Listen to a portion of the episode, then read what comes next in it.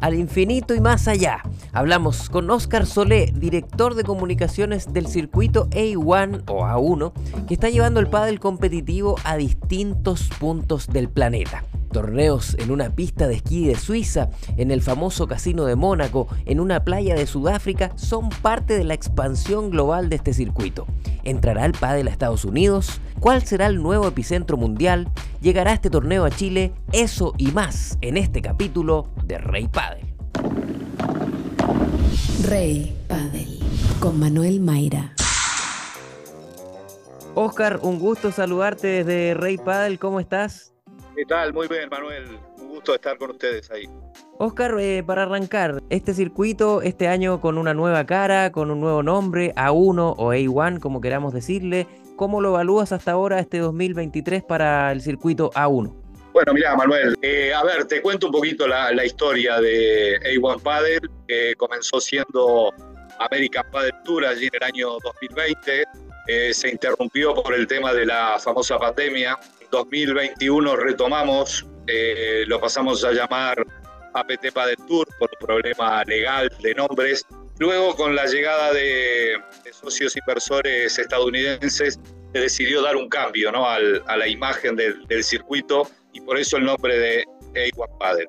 Como bien decías, hemos ido creciendo año a año tanto en el número de jugadores como en el número de torneos. En 2023 por primera vez vamos a estar en Suiza, por primera vez vamos a estar en Panamá, por primera vez vamos a estar en Estados Unidos, está firmado Bahrein también.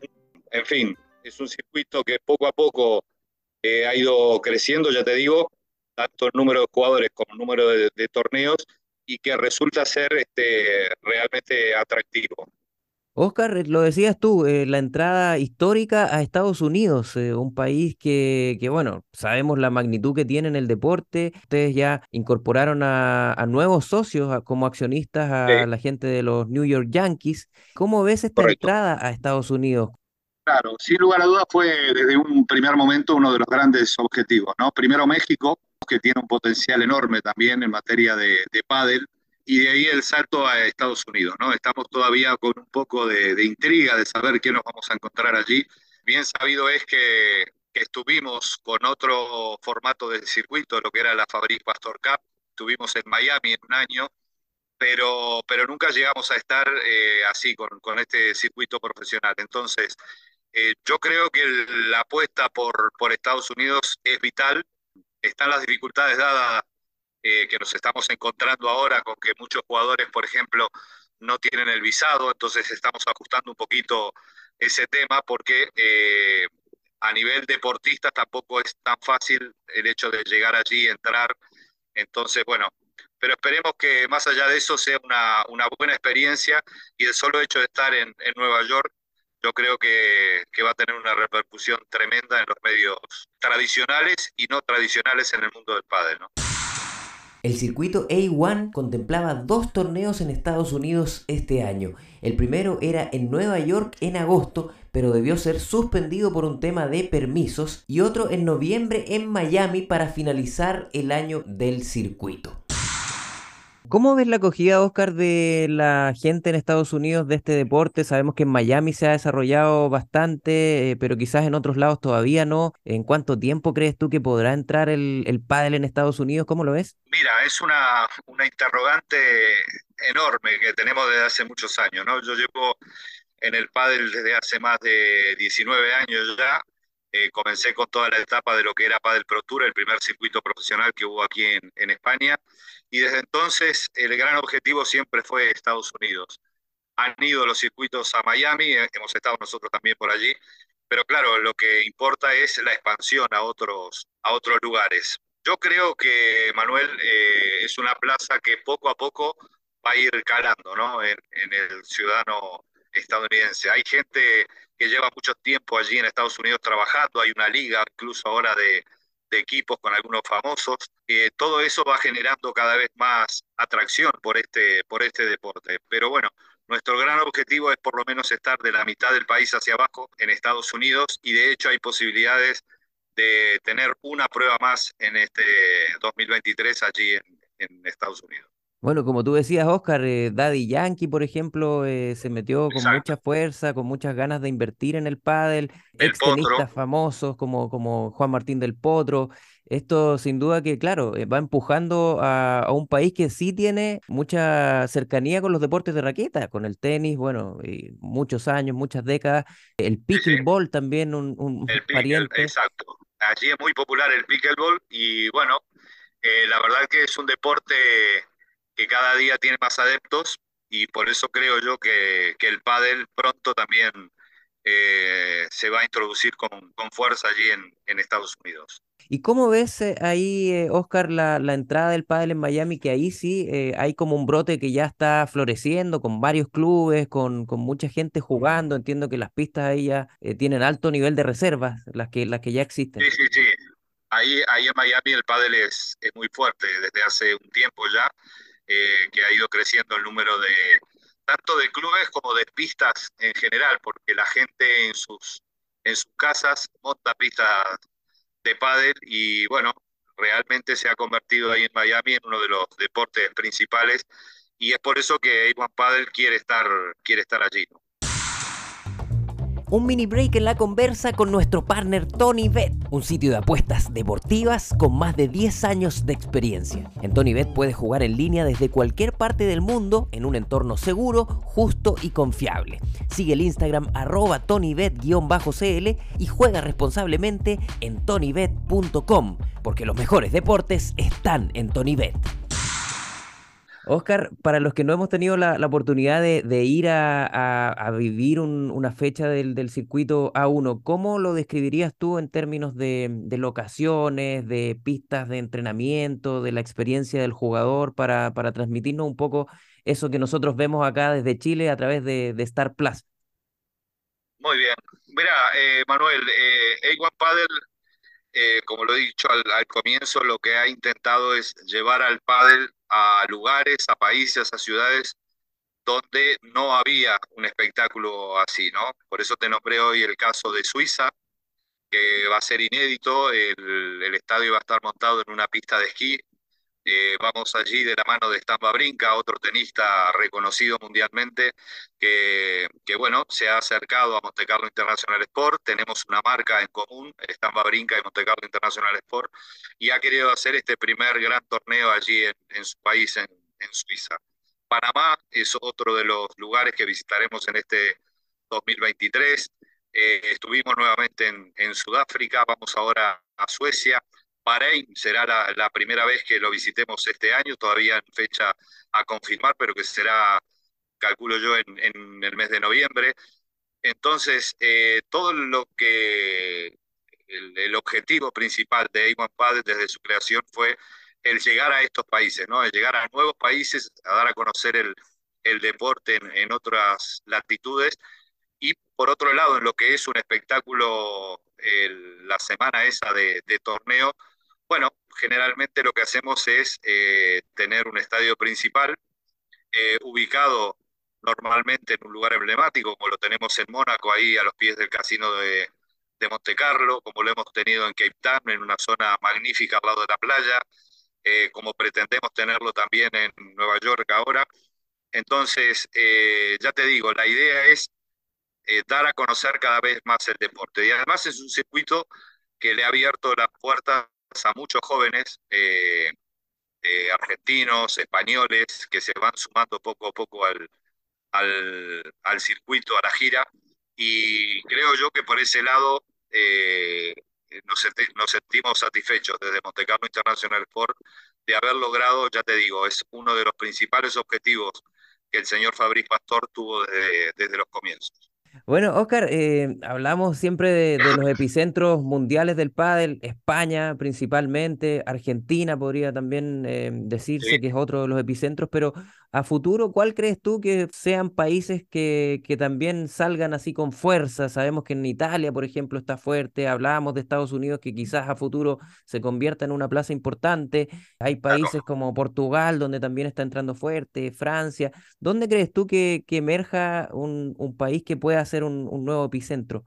Yo creo que por ubicación geográfica, obviamente que todo lo que es Europa Eh, España fue el pionero porque allí fue donde se trasladaron todos los mejores jugadores argentinos y eh, luego vino el, furor en, Portugal, donde hubo muy buen trabajo al principio de, de la federación, apostando para que los jugadores viajaran, se entrenaran, estuvieran compitiendo con los mejores. Eh, de ahí se trasladó a Italia. Italia está muy fuerte también en materia de, de pádel y Francia.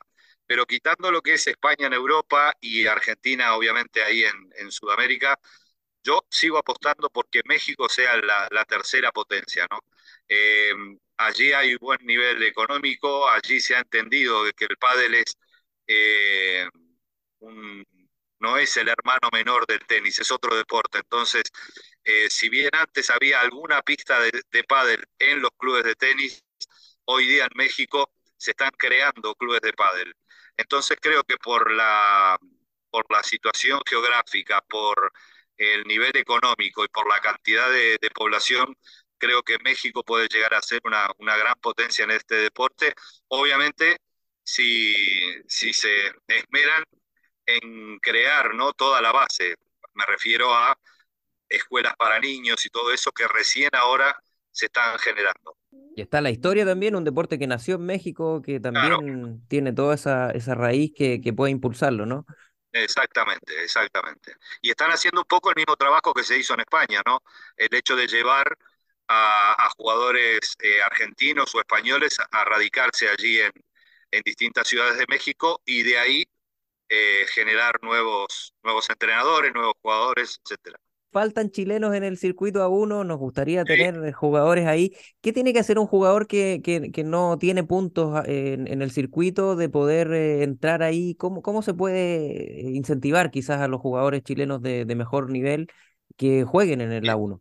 ¿Qué le puedo decir a los jugadores chilenos? Pues que se animen. Eh, ya te digo, el hecho de tener esas previas internacionales eh, que generalmente se desarrollan en, en Buenos Aires, yo creo que les puede dar la oportunidad a ellos de apuntarse, de probar, de jugar y a partir de ahí empezar a sumar puntos, ¿no? Eh, hay muchos chicos españoles que, por ejemplo, eh, han cruzado el charco, se han ido a, a los torneos de la Fabriz Pastor Cup que hubo en Centroamérica, en Costa Rica, en Panamá, en Venezuela, y eso le permite sumar puntos para eh, ir escalando posiciones en el ranking de, de A1 Padel. Y lo mismo le digo, tanto a los chilenos como a los a los paraguayos, a los uruguayos. Eh, yo creo que, la base está en, eso, en, empezar a competir poco a poco y, creo yo que de aquí a un par de años, dos o tres años, el, el circuito será cada vez más fuerte, sobre todo en Sudamérica, donde este año solamente hemos tenido el torneo de Brasil, el Máster de Buenos Aires y vamos a estar en la Asunción de, del Paraguay. Hace un tiempo entrevistamos acá al gran tenista Fernando González y sí. nos dijo en la conversa que estuvo a punto de traer el circuito acá a Chile, estuvo conversando con Fabriz Pastor, pero justo llegó la pandemia y, y frustró un poco ese plan. ¿Podemos sí, ilusionarnos a futuro con él o con otro productor de tener una fecha de A1 en Chile? Yo creo que sí, Manuel. Eh, como te dije antes, hubo al principio de todo, cuando esto era American Padel Tour y después APT Padel Tour, hubo eh, participación de, de, varios jugadores eh, chilenos. Incluso hubo un, bueno, Carlos Sari, que para mí es toda una institución ahí en, en el padel chileno, fue de los primeros que estuvo disputando algunos, algunos torneos. Gente que ha trabajado mucho, Mauricio Guerrero, creo que era otro de los chicos de, de ahí, hay un empresario brasileño también que ha apostado por hacer un, una Fabric Pastor Cup. Y, y, bueno, yo creo que sí, que se pueden ilusionar con que en 2024 tal vez pueda haber en Chile un, un torneo de One Padel. Bueno, y para cerrar, Oscar, eh, nosotros te decíamos, vemos el circuito a través de Star Plus y escuchamos eh, tu voz ahí con el clásico Puntaco, amigos. ¿Cómo surge ese, ese clásico ya de, del relato? Uh. me vas a hacer irme muy atrás en el tiempo. Mirá, cuando, cuando como te comenté, empecé en el, en el pádel, eh, no había retransmisiones de, de pádel, o sea, ya por el año 2006, 2007, que fueron los primeros torneos en, en la época de Padel Pro Tour, no había retransmisiones de pádel. Cuando dimos, se cambió de Padel Pro Tour y llegó World Padel Tour, en, esos primeros años, eh, el primer año sobre todo y, parte del segundo, hacíamos retransmisiones, pero eh, mudas, o sea, simplemente una cámara, se mostraba el partido y no hablaba nadie, o sea, era, se escuchaba el árbitro, el marcador. Hasta que un buen día le dije al, director del circuito que yo me animaba a ponerle voz a eso, por lo menos a darle información a la gente de cómo iba el, torneo, de otros resultados, de contarle un poco las vivencias de los jugadores durante el torneo para adornar un poco más aquella retransmisión. Y de ahí poco a poco fue, fue creciendo en cuanto a audiencia, porque lo que hacíamos era eh, interactuar mucho con los, con los aficionados, ¿no? Los aficionados nos mandaban mensajes por Twitter, eh, les dábamos respuestas, se sentían como, como en casa, ¿no? Y a partir de ahí, con nuestra ex compañera Andrea Ballester, ella se apuntaba en una libretita para luego darlo en televisión, los mejores puntacos, los apuntaba así, los puntacos. Y fue ahí cuando surgió la palabra puntaco y poco a poco, ya te digo, ha ido creciendo el, el ese, nombre. Se hizo bastante popular acá en, España, incluso eh, hay una marca de palas, accesorios y todo, eh, con la marca Puntaco, hay dos academias de pádel con la marca Puntaco, y yo sinceramente nunca lo registré ni hice absolutamente nada con el nombre. Y bueno, eh, cuando el señor Pastor me llama para trabajar con él, era justamente uno de los aficionados que se, seguían todas las retransmisiones y me pidió por favor el mantener esa palabra que eh, había, bueno, había provocado cierto furor entre los aficionados al pádel. Y de ahí quedó y de ahí lo sigo manteniendo como, como es parte de, del circuito ya la palabra puntaco. Y para cerrar esta conversa, ¿nos podrías regalar esa, esa frase aquí para, para cerrar en alto este capítulo? Bueno, a todos los amigos que nos siguen a través de, la, de esta retransmisión, como lo digo siempre. Un taco, amigos, y hasta la próxima. Muchas gracias, Oscar, y seguro estaremos conversando a futuro por nuevas eh, cosas que van eh, surgiendo aquí en este circuito. Un abrazo. y esperemos vernos por allí en Chile, Manuel. Muchísimas gracias por, por, este, por este tiempo que nos dedicas. Gracias. ¿Te gustaría que tu marca le hablara al oído a padeleros y padeleras cada día?